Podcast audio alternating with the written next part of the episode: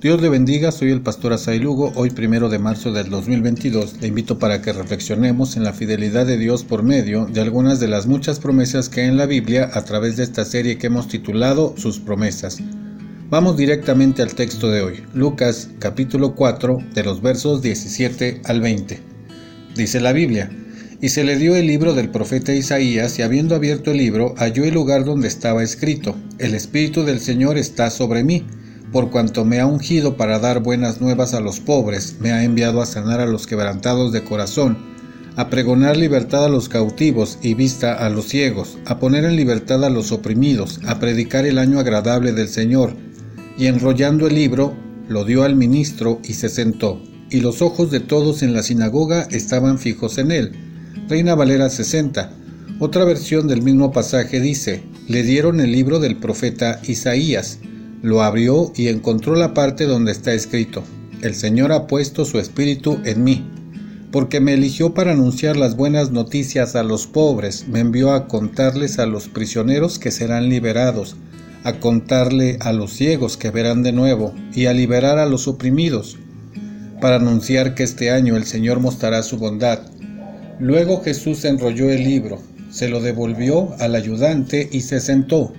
Todos los que estaban en la sinagoga le ponían mucha atención. Palabra de Dios para todos. Cuando Jesús acabó de leer, los que estaban maravillados comenzaron a cuestionar la autoridad con que decía Jesús estas cosas. ¿Cómo puede el hijo de José el carpintero ser el Mesías? Jesús notó su incredulidad y la oposición. Cuando Jesús le responde, lo toman y lo echan de la sinagoga y lo llevan a la cumbre del monte para despeñarle.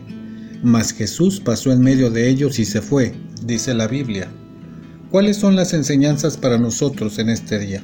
El Señor Jesús perdona nuestros pecados. Cuando se hizo hombre siendo Dios, nos dio la oportunidad de acercarnos a Dios, a Dios que no castiga, perdona y nos da la libertad para experimentar su gracia. Cuando reconocemos nuestro pecado y le aceptamos como nuestro Salvador, algunas personas rechazan esta oportunidad, otras son incrédulas y otras piensan que por ahora no necesitan a Dios. La bendición más grande de la vida es escuchar y tener claro quién es Jesús para aceptar su invitación.